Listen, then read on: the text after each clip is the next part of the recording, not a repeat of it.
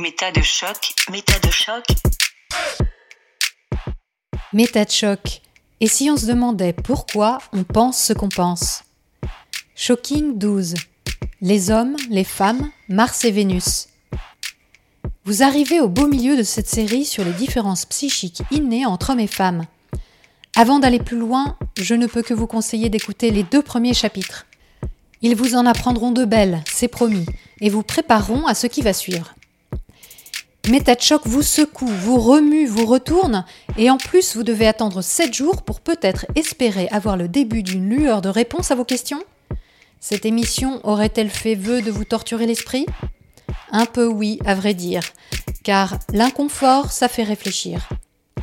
Et questionner nos certitudes ou accepter un temps au moins de ne pas avoir de réponse, c'est un pas indispensable vers une connaissance de soi et des autres plus juste, débarrassé de scories dont on peut joyeusement se passer. Il va donc falloir accepter l'inconfort et l'incertitude si vous avez l'intention de réfléchir à la manière dont vous pensez. Le teaser de cette série avait piqué votre curiosité sur l'action de la testostérone et de l'ocytocine sur nos comportements. Eh bien, nous y voilà. Odile Fillot a des choses à nous dire sur tout ça. Vous êtes prêts? Bien sûr que vous l'êtes. Chapitre 3 Une recherche tous azimuts.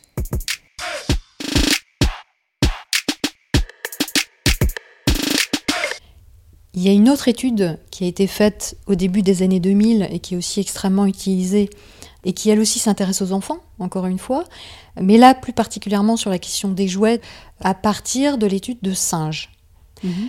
Et là encore, qui tendrait à prouver que les garçons aiment plutôt euh, des objets mobiles, euh, mécaniques, euh, et que les filles aiment plutôt des peluches, des poupées, etc. Ou des objets féminins, comme par exemple une dinette, une casserole, des choses comme mmh. ça.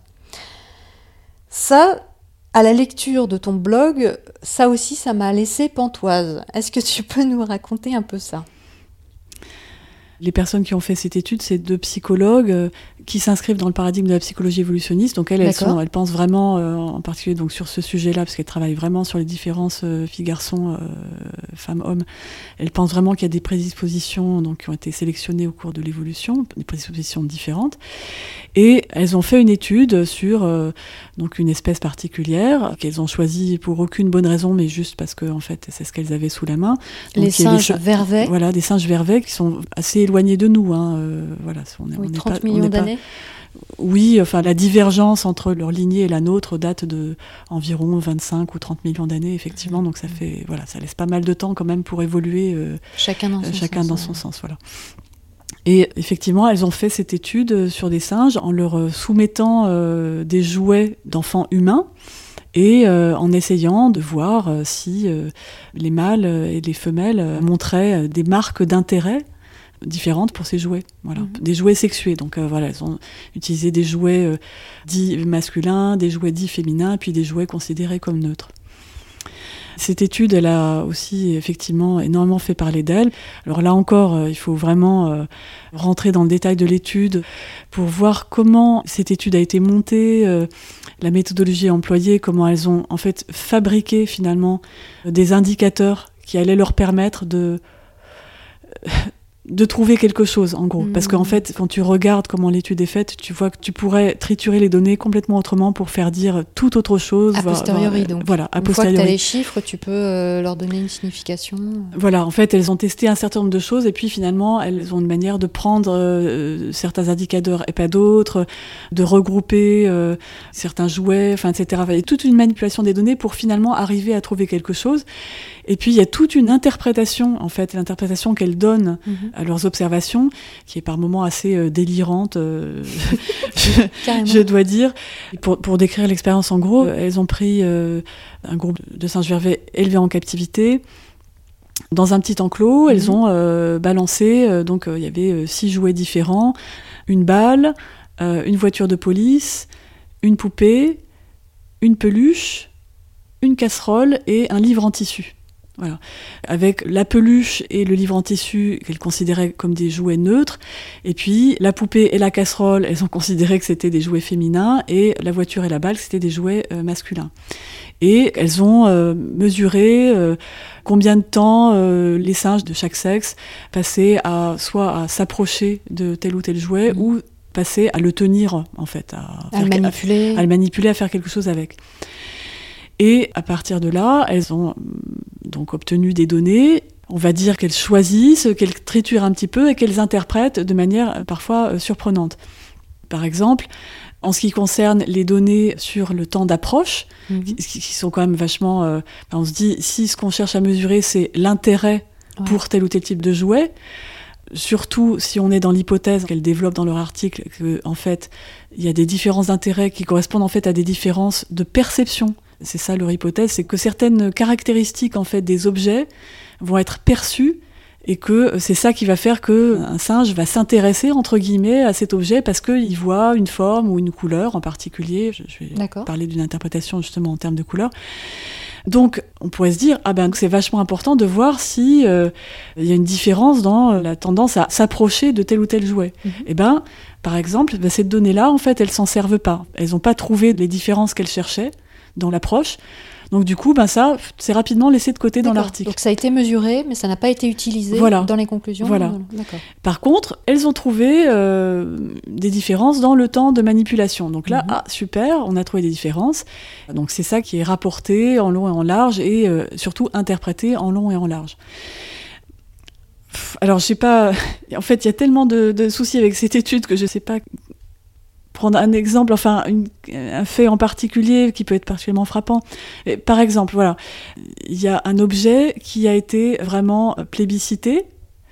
Enfin, plébiscité. Je devrais pas parler comme ça parce que je suis mmh. déjà en, dans l'interprétation. Mmh. En fait, justement, un des problèmes de, base avec leur méthodologie d'étude, c'est qu'elles ont laissé euh, tous les singes ensemble.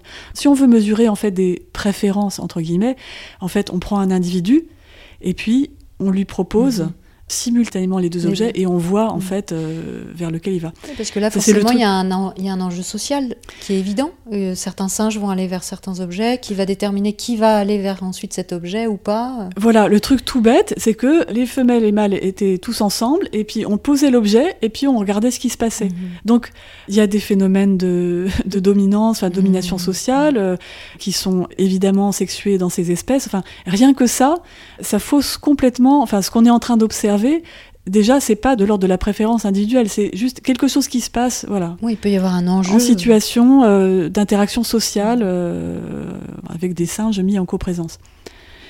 Donc je reprends ma phrase, il se trouve que euh, en moyenne, les femelles ont passé plus de temps que les mâles avec la casserole.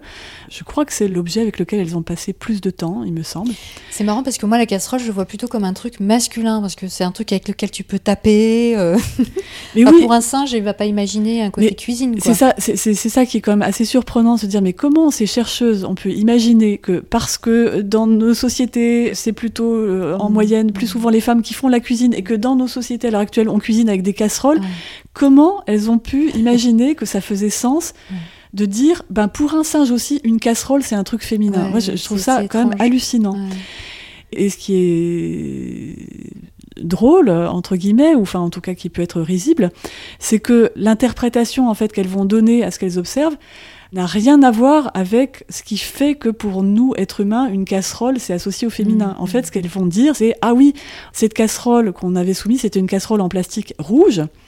Donc, comme c'est rouge et que c'est un peu rond, bah, en fait, ça peut évoquer un visage de singe nouveau-né. Mhm. Et c'est pour ça que les femelles se sont intéressées à cet objet, parce que ça devait leur rappeler un nouveau-né, enfin, qu'elles auraient une prédisposition à, à s'approcher d'un objet, entre guillemets. interprétation, quand même. Hein. Oui, et c'est surtout quand on. Et a posteriori. Et c'est a posteriori, et quand on y réfléchit, ben, c'est complètement stupide, parce que ça veut dire que si on refaisait l'expérience en disant ok, on va prendre des objets, euh, des jouets entre guillemets euh, féminins masculins, donc on va mettre une casserole. Mais en fait, si on fait l'expérience avec une casserole, euh, mettons bleue, hmm. ben du coup, on n'obtiendrait pas du tout ça. Donc on n'obtiendrait pas que les femelles sont. ah bah oui, du coup, ça contredit même leur théorie sur la couleur. De voilà, exactement. En fait, elles se contredisent elles-mêmes entre l'hypothèse qui leur a permis de construire leur méthodologie et puis finalement les interprétations qu'elles vont formuler a posteriori pour expliquer le résultat. Enfin voilà, il y a plein de choses comme ça.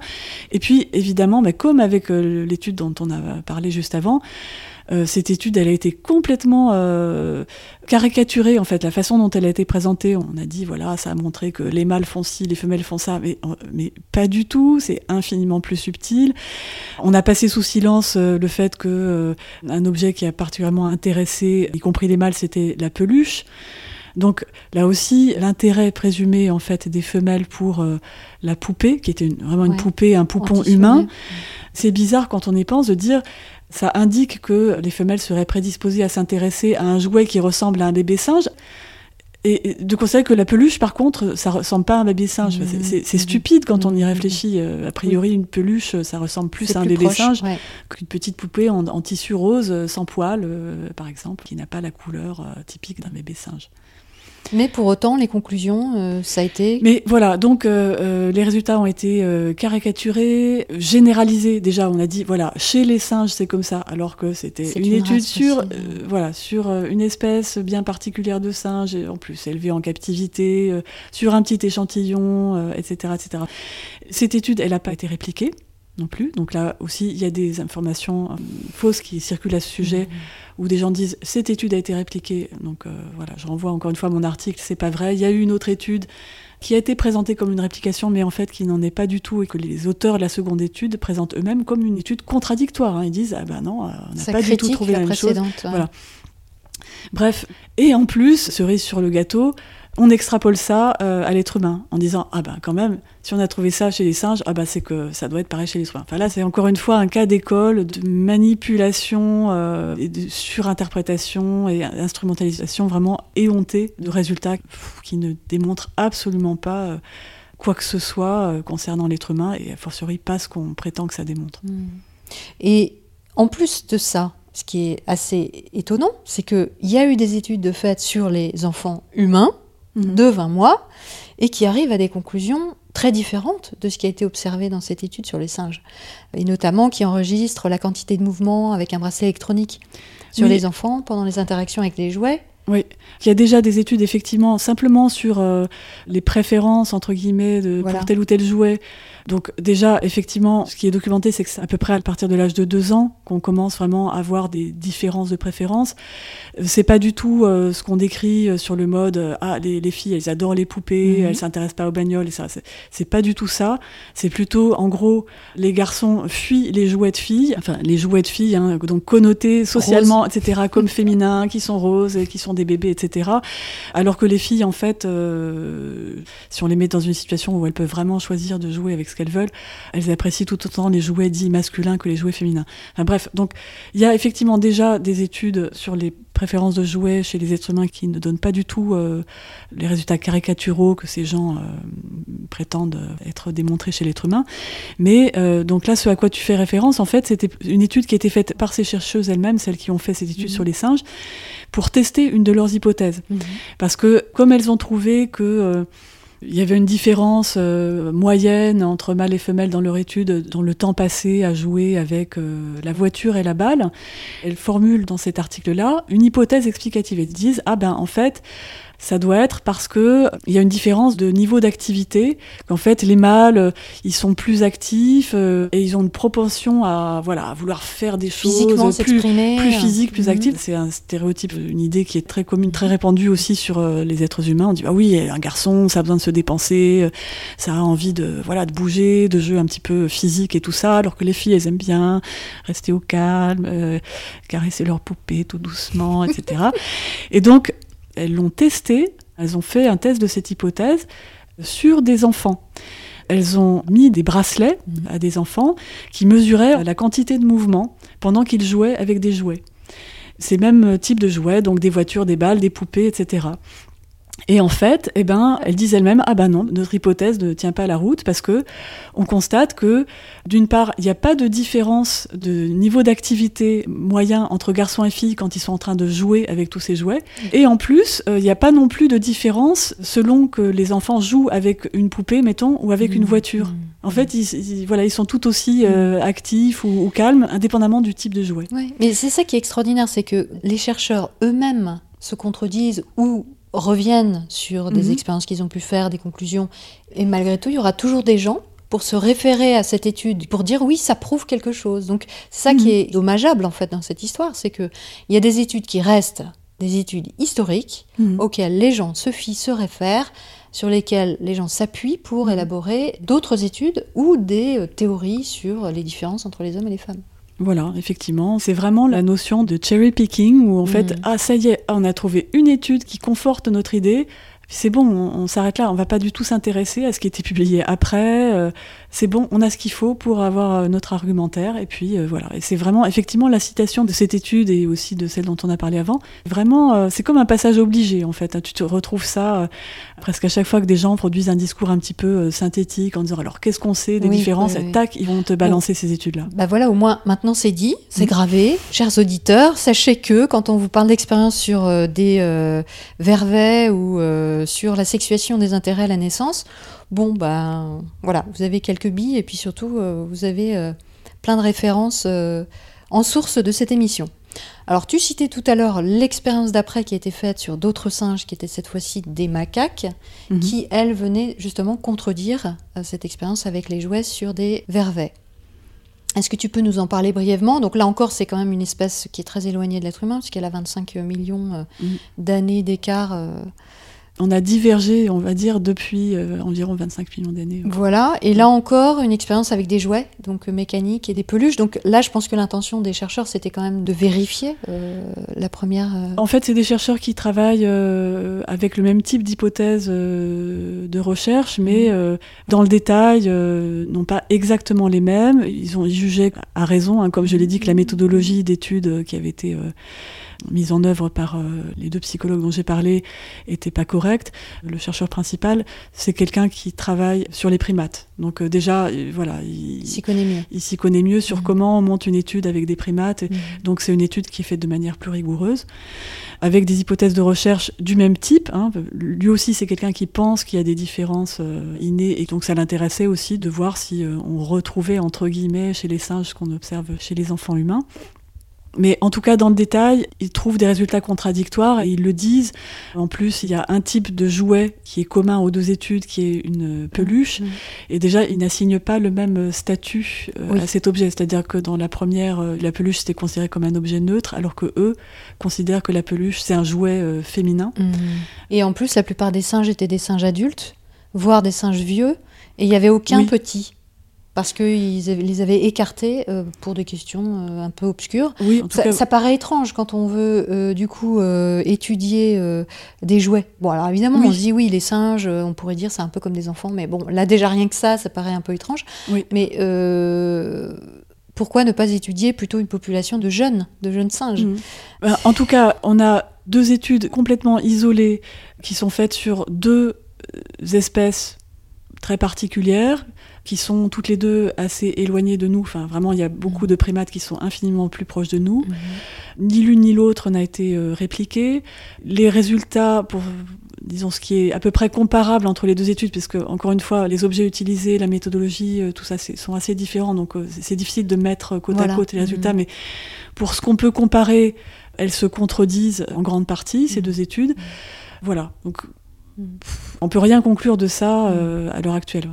Et en revanche, ce qu'on sait, comme tu le disais tout à l'heure, c'est que les comportements des garçons à partir de 2 ans et des filles à partir de 2 ans sont euh, assez clairs. C'est-à-dire que bah, les garçons s'intéressent à des jouets qui sont catalogués comme euh, masculins et les filles sont beaucoup plus euh, voilà, euh, intéressées par diverses choses. Et il y a eu des études de fait Enfin, il faudrait le formuler avec, en faisant plus attention, puisque Oui, c'est pas. bien sûr. D'accord. voilà.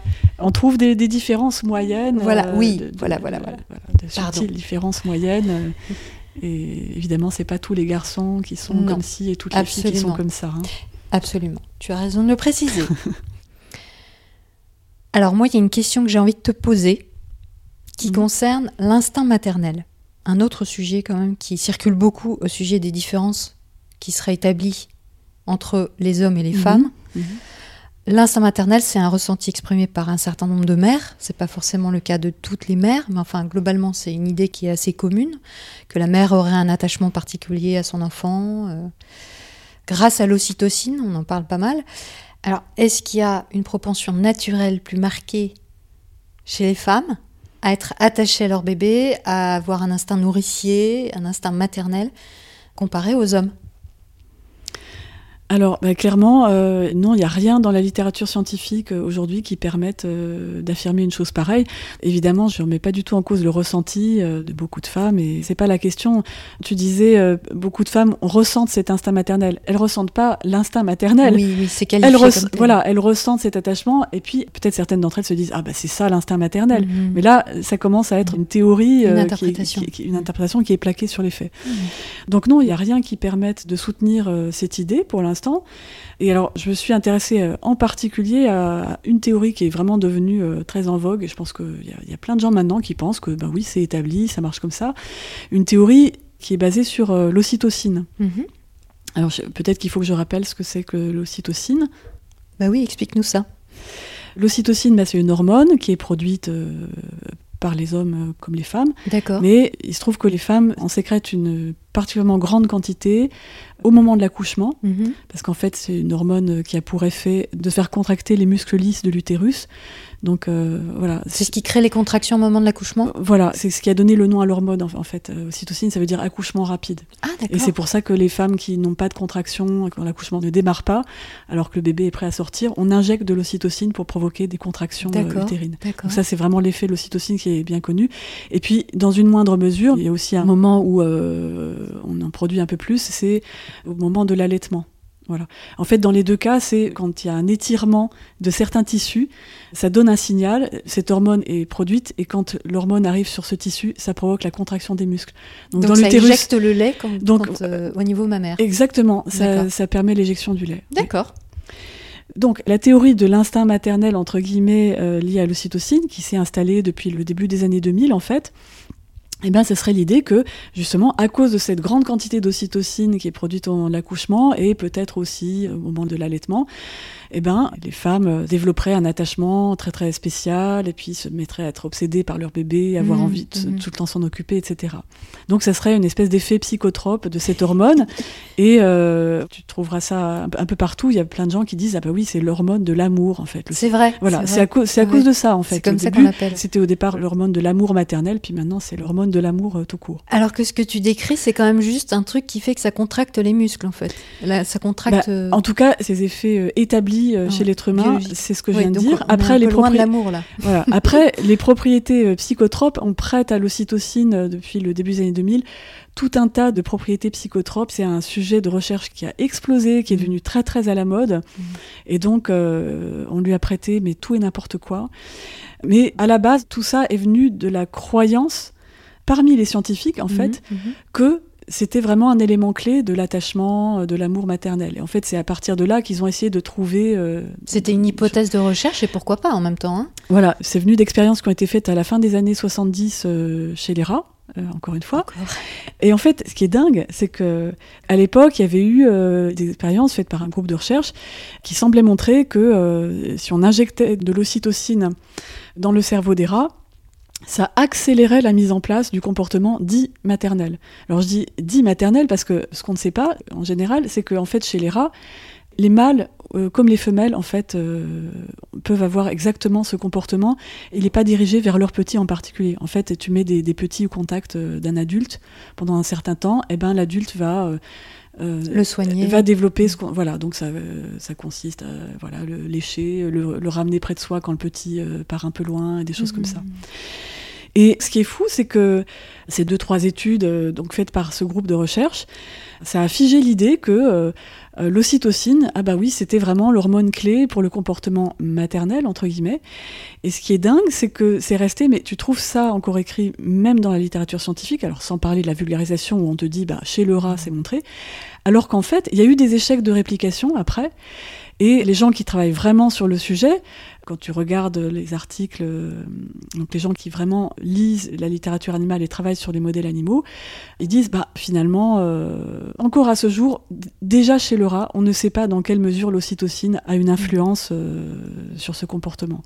Donc ça veut dire que ce qui avait été observé dans les années 70 n'a pas été répliqué comme tu dis, c'est-à-dire qu'il n'y a pas eu de nouvelles études qui ont été dans le même sens en réalité. En fait, c'est un peu plus compliqué que ça, c'est-à-dire que ça n'a pas été complètement infirmé, mais ça a été hyper hyper complexifié. Tu vois, par exemple, il y a un groupe de recherche qui a essayé de reproduire l'étude et qui retrouvaient pas cet effet. Et ils se sont aperçus que selon que, euh, avant de mettre l'adulte au contact d'un petit, s'il le mettait deux heures avant dans une cage, mhm. bah ça marchait. Par contre, euh, s'il le mettait directement dans la cage sans qu'il ait le temps de s'habituer à la cage, ça marchait pas.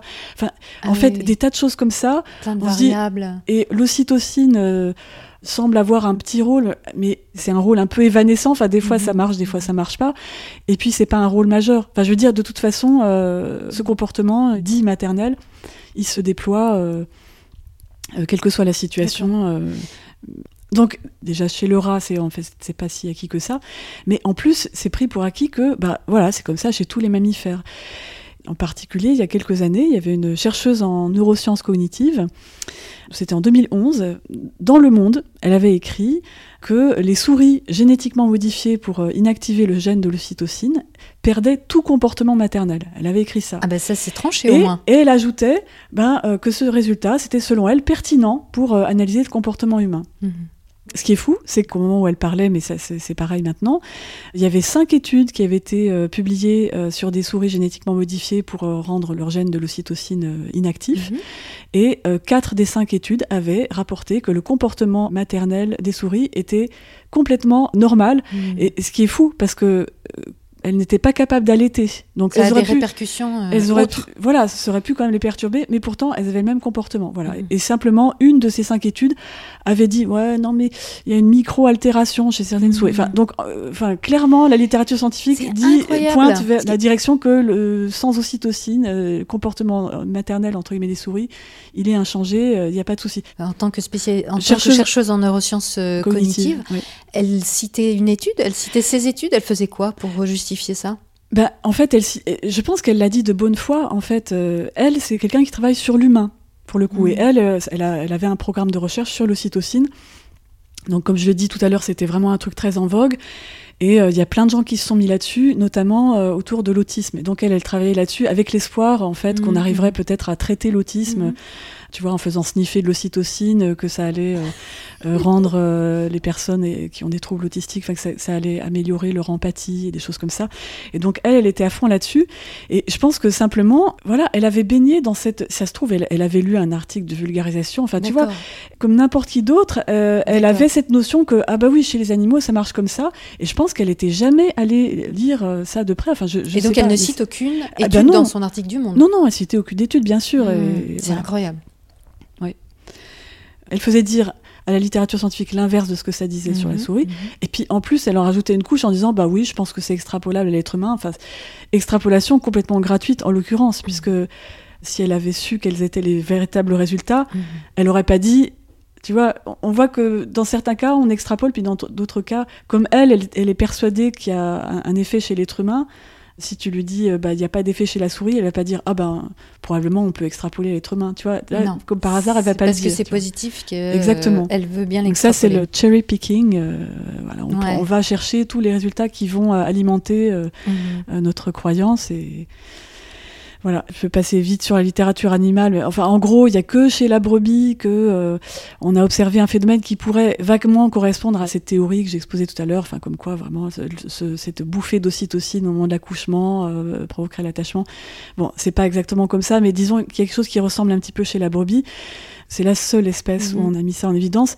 Bon, et sans rentrer dans les détails techniques, il y a là encore quelque chose qui se passe dans le cerveau de la brebis qui est associé à ça et les études qui ont essayé de voir si ça se passait pareil chez les femmes ont montré que ça se passait pas pareil. Donc, euh, donc on n'a pas le même système biologique. Voilà. Et on ne pourrait pas bénéficier de la même manière. En l'occurrence, chez la brebis, au moment où il y a plein d'ocytocine euh, dans le sang, on s'aperçoit que le niveau d'ocytocine augmente aussi énormément dans le liquide céphalorachidien. Mhm. Et chez les femmes, on a fait des mesures et en fait non, il n'y a pas de corrélation. Tu peux avoir plein d'ocytocine dans le sang et ça va pas impacter le cerveau. voilà. D'accord. Bon, un autre exemple donc de différence entre les brebis et les humains. Voilà, mhm. absolument. Mhm. Donc vraiment, déjà sur les, modèles animaux, on va dire, euh, il n'y a vraiment rien qui étaye euh, cette théorie. Et après, bah, alors les études sur l'être humain, euh, il n'y a que des petits résultats préliminaires non répliqués, qui sont de toute façon pas clairs, non conclusifs. Enfin voilà, dans l'ensemble, les quelques études qui ont été faites sur l'être humain n'étayent absolument pas cette théorie et il y a même des résultats qui viennent contredire certains morceaux de cette théorie. Donc voilà, Donc, toute cette histoire. Ouais. L'hormone de l'amour, déjà, ça, on oublie. Ah oui, clairement. On et puis l'instinct maternel, bah, on ne sait pas, on ne peut pas le définir aujourd'hui. On n'a pas de base biologique euh, pour déterminer une différence entre les comportements des femmes et les comportements des hommes euh, voilà, à, ce autour jour, de leur enfant. À ce jour, on n'a rien qui montre que euh, si dès la naissance, tu rends un adulte responsable d'un petit bébé qui vient de naître, et mmh. c'est lui qui va s'en occuper, mmh. le, le, changer, etc., il n'y a rien qui montre que si c'est un homme ou si c'est une femme, il va se passer des choses différentes, il va y avoir un attachement différent. Il n'y a rien qui montre ça pour l'instant. Alors si on passe à une autre idée qui s'est aussi beaucoup développée sur les différences biologiques entre les hommes et les femmes, c'est sur leur utilisation de leur cerveau. Il y aurait des études qui démontreraient que les femmes utilisent leurs deux hémisphères il y aurait une communication entre les deux hémisphères quand elles réfléchissent, quand elles agissent peut-être, quand ça leur arrive. Et les hommes, eux, auraient une transmission d'informations dans leur cerveau qui se ferait intra à l'intérieur mm. des hémisphères eux-mêmes. C'est-à-dire que mm. on envoie une info, par exemple, de l'arrière de la tête vers l'avant, euh, là où les femmes, elles, vont euh, plutôt être latéral. Je ne sais pas si on peut conclure comme ça, euh, voilà, mhm. avec mes mots. Mais mhm. euh, est-ce que c'est vrai? Est-ce qu'il y a vraiment des différences de fonctionnement de cerveau? C'est toujours rigolo d'entendre comment tu retraduis ça. Euh, qu'est-ce que tu as, as désolée, je suis désolée. Non, non, non, mais c'est pas non, ne sois pas désolée. Bon, en fait, ça c'est un truc qui traîne dans la culture commune, on va dire, depuis le milieu des années 90. Ça a été une des toutes premières études d'imagerie par IRM fonctionnel, mhm. comparant les hommes et les femmes. C'était quand ça? Je crois que c'était en 1995. D'accord. Et euh, voilà, ça avait, euh, il y avait eu des articles partout, dans Nouvel Obs, dans Le Monde, avec des gros titres. Ah, ça y est, euh, les hommes et les femmes pensent différemment, avec des images qui ont été décrites comme montrant que c'était sur le traitement du langage en fait. Donc ça a été décrit comme quand elles écoutaient une information, quand elles produisaient quelque chose verbalement. les femmes utilisaient les deux hémisphères de leur cerveau en même temps, alors que les hommes n'utilisaient qu'un côté. Donc ça, c'est un truc, c'est vraiment passé dans la culture populaire. C'est complètement faux. Euh, ça a été complètement invalidé. Ah euh, Alors là, mais quand même, s'il y a des images d'IRM. oui, euh, tu me, tu me, tu me taquines. tu, tu, veux me, tu veux m'énerver là, je sens. oui, oui, bah, c'est en fait c'est ce que je, disais au début de notre discussion. c'est vrai que ces histoires d'images du cerveau, ça a été très très important pour vraiment ça, ça, frappe les esprits. Ça frappe les esprits. Les gens se disent ah ben là on le voit. Donc en l'occurrence, euh, ce résultat-là, c'était à la fois un artefact de la méthode de traitement des données d'imagerie et d'un biais d'échantillonnage. Parce que concrètement, donc il y a eu des dizaines d'études qui ont été refaites là-dessus.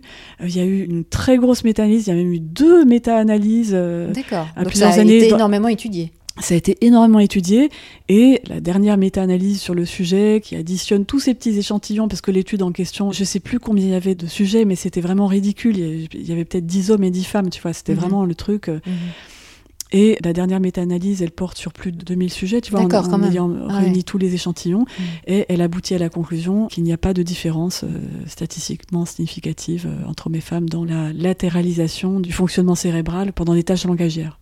Donc ça, c'est un truc euh, voilà, qui est resté euh, très longtemps. Et oui, c'est ça le problème, c'est qu'aujourd'hui encore, on en a les conséquences. C'est-à-dire que si on considère que euh, les femmes peuvent faire plusieurs choses à la fois, c'est parce qu'elles elles ont leurs deux hémisphères qui communiquent, alors que les hommes non. oui, alors, alors que ça, c'est totalement faux. Personne ne sait faire deux choses en même temps, on alterne. Oui, absolument, oui, le mythe multitâche. Et ça, vient de là, donc. Alors, oui, c'est venu de là notamment. Après, il y a eu des espèces de piqûres de rappel. En fait, comme cette euh, technologie-là, en fait, l'imagerie fonctionnelle, finalement a abouti à la conclusion qu'il n'y a pas de différence. Mais comme c'est une hypothèse de recherche à laquelle sont attachés certains scientifiques, ils continuent à chercher euh, quelque chose dans cette direction-là, mais avec d'autres outils. Mhm. Et en fait, euh, ce qui s'est passé, et ce que tu disais au début, là, la, formulation que tu employais, euh, connexion antéro-postérieure, etc., ça fait référence à une autre étude qui a fait un buzz énorme en décembre 2013. Donc beaucoup plus récente. Voilà, et ce qui est amusant, enfin amusant, ce qui est significatif, c'est que tu en as parlé spontanément en disant on aurait montré que le fonctionnement était différent. Donc en fait déjà ça c'était une interprétation de cette étude parce que c'était une étude structurelle. L'article en question ne rapportait pas une différence de fonctionnement des cerveaux, mhm. il rapportait une différence moyenne euh, structurelle au niveau des connexions, en fait des principaux réseaux de connexions euh, entre régions cérébrales, les connexions à longue distance. Tu vois, c'était pas tout le détail des connexions, euh, voilà. C'est une étude qui avait été faite, euh, là pour le coup, euh, sur un échantillon euh, inhabituellement gros, puisqu'il y avait plus de 900 sujets. Mmh. Mmh. Alors, c'était des jeunes, hein, ils étaient âgés de 8 à 22 ans, des jeunes états-uniens. Bon, déjà, c'était un petit peu un problème, vu la plage d'âge, de dire cette étude montre quelque chose sur les hommes et les femmes en général aussi il y avait un, décalage euh, puisque la, puberté ne se fait pas au même moment. Enfin mhm. bref, il y, avait, plein de soucis déjà rien qu'avec l'échantillon. Mais bref, cette étude a utilisé une technique euh, qui était euh, relativement récente et qui permet de reconstituer vraiment à grands traits les grandes voies de communication cérébrale. On appelle ça le, connectome en fait. D'accord. c'est un peu les autoroutes mhm. du cerveau.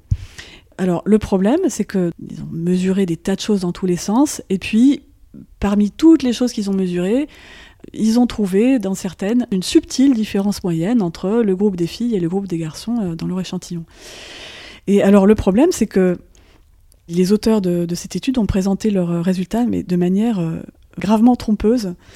Euh, Carrément. oui, oui. Enfin, d'ailleurs, il y a un, commentaire qui avait été publié peu après dans la même revue scientifique, par d'autres chercheurs qui avaient dit vraiment n'avez pas dit c'est scandaleux, mais enfin le ton était quand même assez, euh, disons, inhabituellement euh, agressif et sévère parce que mmh. effectivement, enfin, il y avait euh, des images en particulier qui étaient totalement trompeuses. Bon, ça serait trop long à expliquer. Je renvoie, j'ai écrit un, article sur mon blog là-dessus et puis on pourra voir exactement quel était le problème.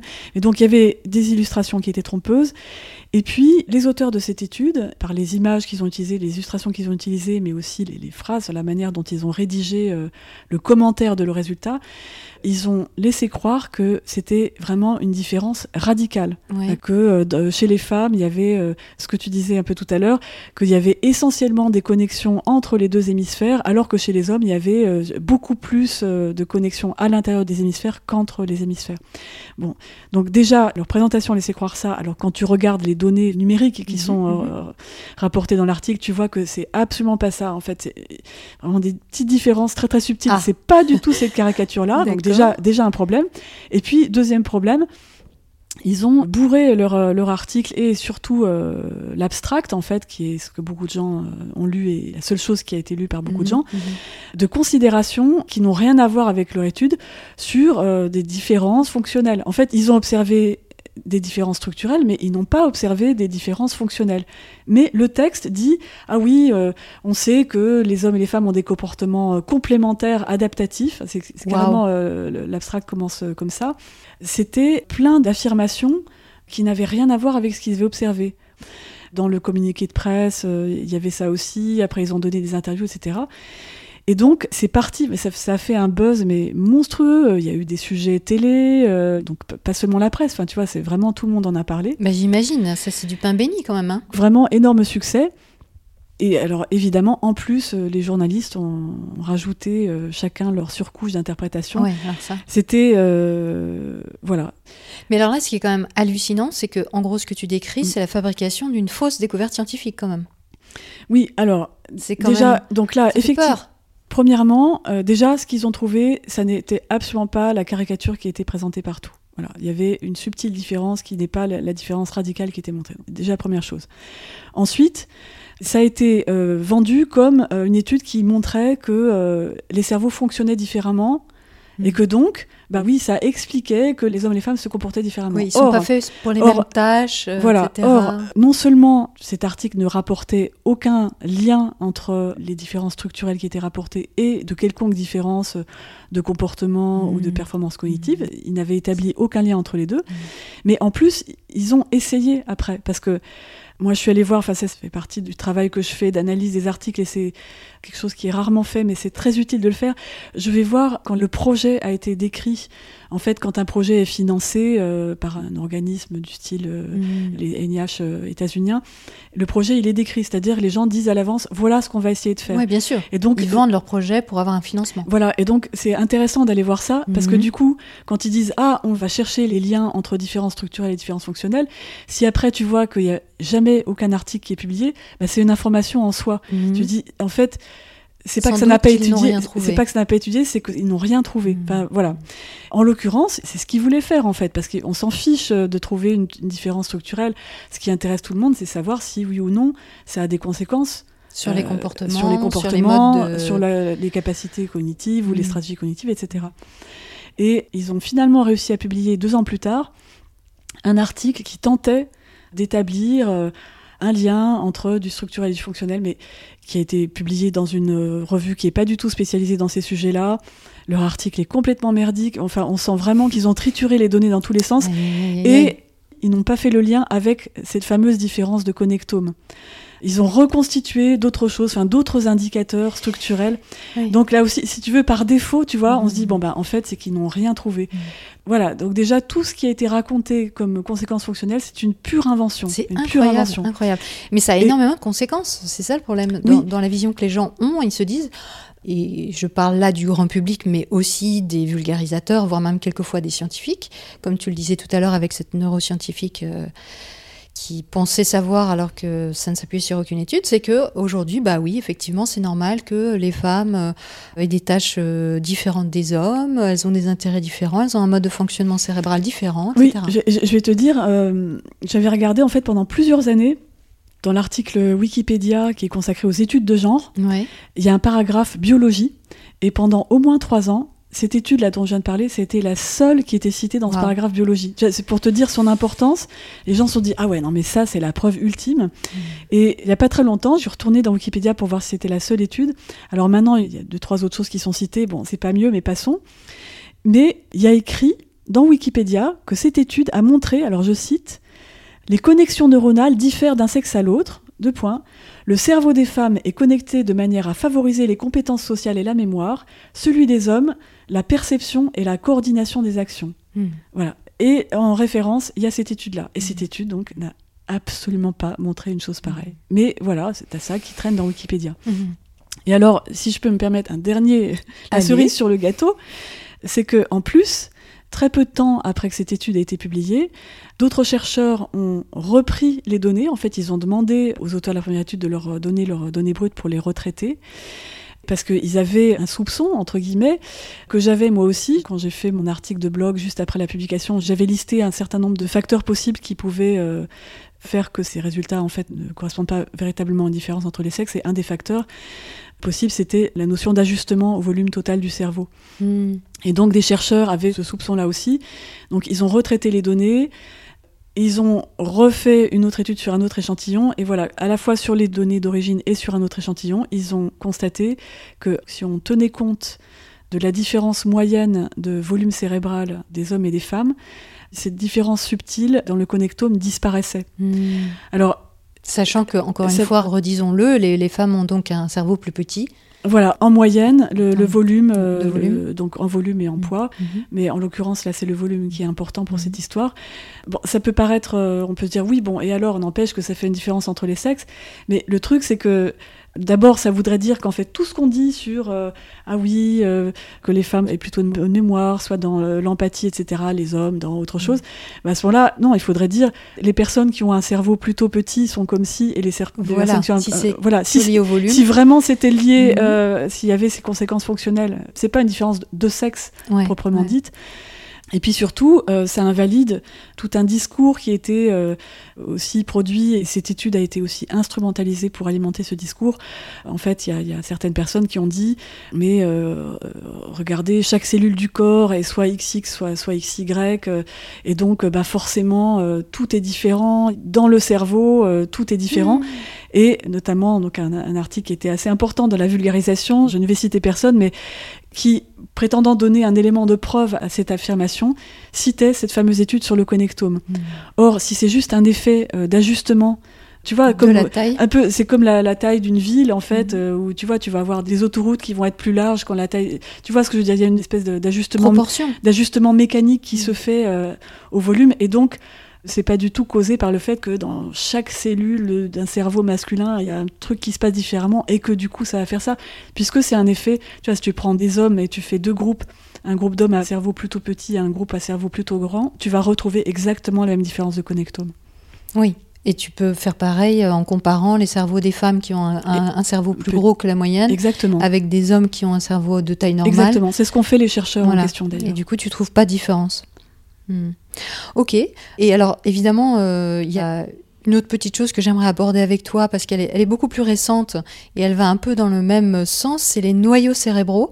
Très rapidement, il y a quelqu'un, euh, Jacques Balthazar pour ne pas le citer, parce qu'il est souvent cité par les zététiciens et le, et le monde sceptique, donc je trouve que ça vaut la peine de le nommer, qui a récemment euh, publié un livre où il dit que les noyaux cérébraux humains sont sexués quelque part, enfin il y a, y a des différences.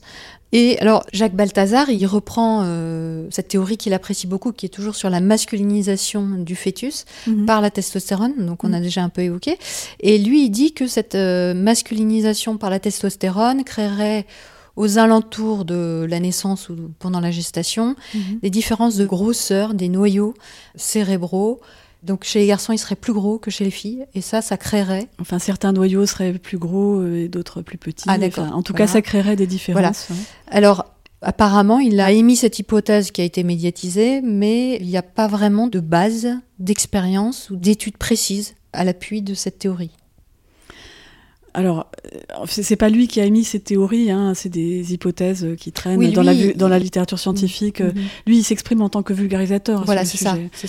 Il a fait aucune étude euh, d'aucun noyau cérébral chez Mhm. les êtres humains, donc euh, voilà, c'est juste quelqu'un qui est persuadé de ça. Et, Oui, il aime puis, bien cette théorie-là de la masculinisation in, in utero. Ah oui, oui, oui, il l'aime bien. La Oui, oui, il l'aime- beaucoup, beaucoup. Oui, il est très convaincu. Ouais. Et voilà. Après, bah, chacun ses croyances. Euh, Bon, le problème, c'est qu'effectivement, lui, il s'exprime en disant non, mais attendez, moi, je suis scientifique et je vous dis que la science a montré que cette théorie est correcte. Et, et le souci, c'est qu'il affirme ça et en réalité, c'est faux. Et donc, alors, il avance tout un tas de résultats supposés euh, ou réels. Alors, en l'occurrence, sur ces histoires de noyaux cérébraux, euh, bon, euh, il faudrait prendre au cas par cas. Euh, Dans certains cas, il raconte vraiment n'importe quoi. Enfin, des fois, il écrit l'inverse de ce qui a été trouvé. Euh, Ah oui Dans d'autres cas, il cite rien. Euh, bon, ce qu'il faut comprendre, c'est que ce sont des structures qui sont si petites que, à l'heure actuelle, les techniques d'imagerie euh, in vivo, euh, d'imagerie cérébrale, ne permettent pas de les étudier correctement. Mm. Donc, ils ont été en fait très très peu étudiés puisque ça a été étudié uniquement post-mortem euh, sur des coupes histologiques. Mhm. Alors, en plus, le problème de ces études post-mortem, c'est que, tu vois, quand on veut essayer de mettre en rapport, par exemple, le volume d'une structure cérébrale avec un comportement, quand la personne est morte et que tu n'as aucune information Mhm, sur elle, c'est un mhm, petit peu mhm. embêtant. Donc, vraiment, les données euh, disponibles chez l'être humain concernant ces noyaux qu'il évoque, elles sont vraiment très parcellaires, il n'y a pas grand-chose. Et puis, alors quand on en a, soit en réalité, euh, il n'y a pas de différence, alors qu'il dit qu'il y a une différence, ou alors euh, on a trouvé une petite différence moyenne, mais on ne sait pas du tout euh, d'où elle vient, et pour un certain nombre de ces noyaux, il y a tout un tas d'indices convergents vers l'hypothèse qu'en fait, soit ça n'est pas inné, ou soit en fait c'est dû simplement aux différences physiologiques. Enfin, tu vois, du point de vue de la physiologie de la reproduction, Oui. euh, il y a quand même une petite différence. Oui, forcément, le cerveau XX a forcément des variantes comparées au cerveau XY pour euh, tout ce qui concerne la reproduction. C'est pas pour tout ce qui concerne la reproduction, c'est la régulation de la physiologie de la reproduction. C'est Mhm. juste la régulation de l'activité gonadique. C'est Mhm. vraiment très précisément. Donc Les ça, organes reproducteurs. Voilà, des gonades, vraiment euh, plus Mhm. précisément. Mhm. Parce qu'après le reste, tu vois, si tu dis euh, reproduction ou même organe reproducteur, tu vois, par exemple, euh, au niveau des structures nerveuses qui commandent l'érection, par exemple, bah, ça, ça marche pareil, que ce soit un pénis ou un clitoris. Bah, tu vois, donc c'est vraiment, par contre, au niveau de la physiologie de la reproduction, et en particulier, donc la régulation de l'activité des gonades. D'accord. Et alors, ces informations, ces conclusions sur euh, les noyaux cérébraux, c'est quelque chose de récent? Enfin, il y a des choses nouvelles sur ces choses-là? Non, non, euh, globalement, il n'y a rien de nouveau. Enfin, il y a des nouvelles études. euh, qui permettent pas de conclure euh, quoi que ce soit. Mhm. Mais le gros des recherches sur ces histoires de noyaux, c'est vraiment très ancien, hein, ça date de plusieurs décennies. Mais de toute façon, comme la plupart des arguments qu'il mobilise dans son livre, hein, c'est des choses qu'on entend depuis euh, plusieurs Mhm. décennies. pour l'essentiel, c'est pas nouveau. Mais alors, avec cet exemple-là, on se rend compte à quel point, que ce soit les vulgarisateurs, que ce soit les chercheurs ou même les revues, il y a des biais énormes. Alors, j'aimerais bien qu'on les aborde, parce que quels sont déjà, si on doit euh, commencer par le commencement, quels sont les biais principaux qu'on peut avoir quand on est dans un protocole de recherche? Déjà, les biais dans les modalités de production et de sélection Des des, études. des- des observations Mhm. en fait qui vont être apportées dans un article scientifique, au sens où euh, le résultat qui va être présenté s'avérera pas vrai en général. Ça va être ça euh, la notion de biaisé. Tout à fait. Alors, oui, tu fais bien de me demander les principaux biais parce qu'il y a mille et une façons, mille et une euh, Oui, possibilités pour qu'une étude soit biaisée. Non, non, non. Alors, bon, il y a déjà euh, le problème de biais d'échantillonnage. Ça peut être soit un biais systématique, par exemple, ce qu'on appelle les biais de recrutement ou les biais d'attrition. Tu vois, par exemple, euh, alors ça c'est un exemple véridique. hein. Si tu fais euh, une expérience où tu vas comparer euh, euh, des homos et des hétéros et puis que tu sais pas euh, comment chercher des homos, donc euh, pour les recruter, tu vas dans un bar gay. Bah, du coup, tu vas te retrouver euh, avec une population euh, homo qui plus que la Qui sort popula- dans les qui sort dans des bars, donc tu vas trouver un peu plus de consommation d'alcool et des trucs Mhm. comme ça. Donc ça, c'est un biais de recrutement. Il y a des biais d'attrition, c'est quand euh, des personnes abandonnent une étude. Euh. Donc là aussi, il peut y avoir euh, un abandon de l'étude qui va pas être le même euh, dans ton groupe homme et ton groupe femme que tu vas comparer, et du coup, ça va fausser les résultats. Quand tu Puisqu'après, parles tu vas... D'abandon d'études, c'est-à-dire que certaines personnes dans l'échantillon quittent Voilà, quand c'est des études longitudinales, donc qui se déroulent sur plusieurs années, par Mhm. exemple. Bon, donc des biais comme ça, et toujours dans les biais d'échantillonnage, il y a surtout tout simplement le biais dû au hasard. C'est-à-dire que quand on cherche à savoir quelque chose sur les hommes, les femmes, ben, on est bien d'accord qu'on va pas étudier euh, les, je sais pas combien de milliards euh, d'êtres humains sur la planète. Donc, on va prendre un échantillon. Mm. D'abord pour des raisons euh, simplement de coût, hein, des raisons financières. Il y a beaucoup d'études qui sont faites sur des tout petits échantillons.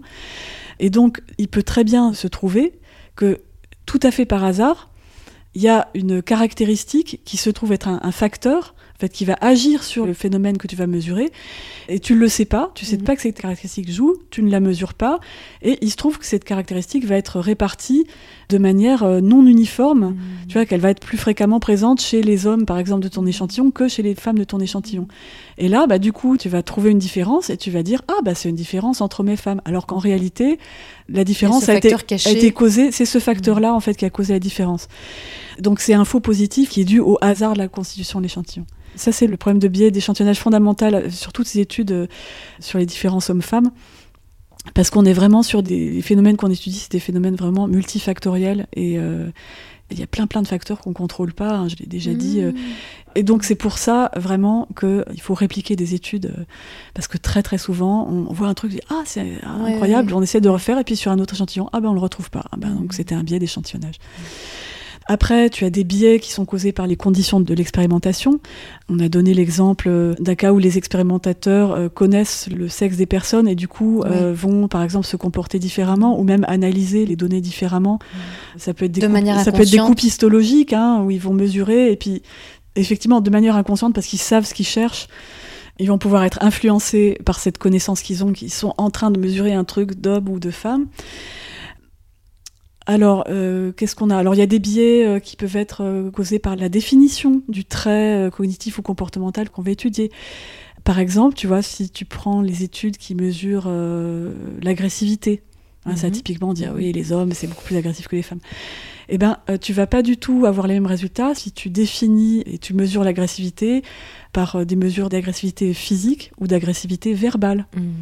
Là, si tu regardes l'agressivité verbale, en plus, après, il faut faire attention à certains contextes parce qu'on peut comprendre que, étant donné la différence euh, moyenne de stature, de puissance physique qu'il y a entre hommes et femmes, dans un contexte où physiquement euh, une femme pourra se sentir plus en danger, elle va éviter une agression qu'un homme pourrait avoir. Enfin, tu vois. Mais bref, donc quand tu utilises des mesures qui essayent de contrôler ces biais-là et euh, qui essayent de mesurer une espèce d'agressivité intrinsèque, on va dire, enfin, qui soit détachée de ces questions purement physiques, bah là, tu trouves plus cette fameuse différence d'agressivité. Enfin voilà, Donc donc, la ça, là, c'est euh, c'est un exemple de biais euh, simplement Oui, lié à la définir. définition et de la mesure que tu emploies pour quantifier euh, les différences entre hommes et femmes que tu veux étudier.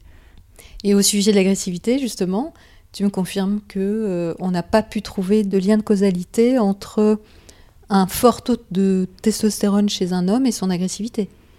Euh, oui, effectivement, ça aussi, c'est un, super mythe. Un super mythe. euh, je pense que la plupart des gens sont persuadés que Ah bah, c'est, amplement démontré que la testostérone, ça cause un surcroît d'agressivité, etc.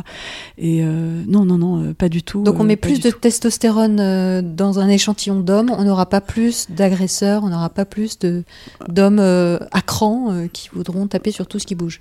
Oui, d'ailleurs, récemment, il y a une étude qui est sortie et qui va devoir bien sûr être répliquée, étendue pour être confirmée, mais si tu veux, qui vient après euh, plein d'autres études qui Mhm. vont dans le même sens. C'est une étude qui a porté sur des personnes trans et en fait, on a regardé à la fois chez les personnes F2M à qui on injecte de la Donc testostérone. a- F2M c'est female to male. Voilà, et M2F c'est l'inverse. Et donc, chez les personnes à qui on injectait de la testostérone, on a cherché à voir si euh, ça augmentait leur agressivité, en- Mhm. en, Ouais, fait, d'une un- ma- d'une manière qui était corrélée Mhm. euh, à l'augmentation de leur niveau de testostérone, et puis inversement, si euh, dans l'autre sens, chez les personnes euh, trans euh, M2F, elles avaient leur agressivité qui euh, diminuait de manière qui soit corrélée à la diminution de leur taux de testostérone. Et en fait, dans les deux cas, la réponse est non. Voilà, donc, on n'a pas trouvé Ouais, cette super corrélation intéressant comme avec, cas, ça. voilà. Mm. Il y a une autre chose aussi que moi j'ai découverte récemment, c'est que souvent on a l'impression que c'est des données brutes, donc on a étudié des personnes, on a étudié des échantillons de personnes, alors que dans certaines études, en fait, les conclusions elles sont fondées sur le déclaratif des gens. C'est-à-dire qu'ils vont interviewer des gens, ils vont leur demander comment ils ont ressenti, ce qu'ils ont fait dans leur vie et des choses comme ça. Donc a posteriori, c'est pas qu'ils les observent, c'est qu'ils Mhm. leur demandent de dire ce qu'ils ont vécu. Alors évidemment, ça c'est un biais énorme.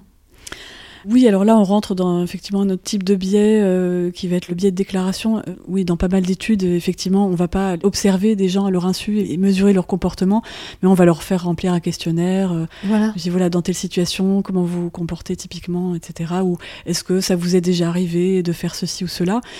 Et donc euh, là, pour l'étude des différences entre hommes et femmes, le souci avec ça, c'est qu'il y a des effets de ce qu'on appelle de désirabilité sociale. C'est-à-dire qu'il y a des normes sociales qui sont différentes. Voilà, c'est le genre de choses qui va pouvoir biaiser parce que la personne euh, ne va pas oser dire certaines choses ou au Mhm. contraire va forcer va le trait. euh, Euh, voilà, ça on le retrouve typiquement dans les enquêtes sur les comportements sexuels où tu vas prendre une population d'hétéros où normalement le nombre de partenaires moyens devrait être le même, mais bizarrement, Oui. euh, voilà, Les hommes ont ça plus va de pas être un- partenaires voilà, et les femmes moins de partenaires. voilà. Donc ça, ça va être un biais de Et déclaration. là, on se dit, mais euh, comment ça marche alors? Voilà. Donc là, euh, bon, les hommes et les femmes vont pas compter pareil. Enfin voilà, il y a plein Mhm, d'effets comme ça. mhm, Ça, c'est les biais de déclaration, effectivement.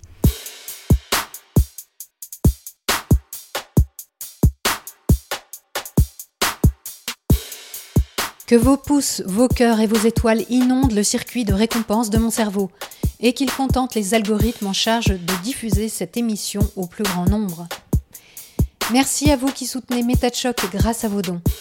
Et à vous qui vous dites que vous avez l'intention de faire de même, c'est le moment de suivre le lien en description vers tipeee.com. On se retrouve vendredi prochain à 18h pour la suite et la fin de cette série. D'ici là, prenez le temps d'observer la manière dont vous pensez et de la questionner. Vous n'imaginez pas ce que vous pensez.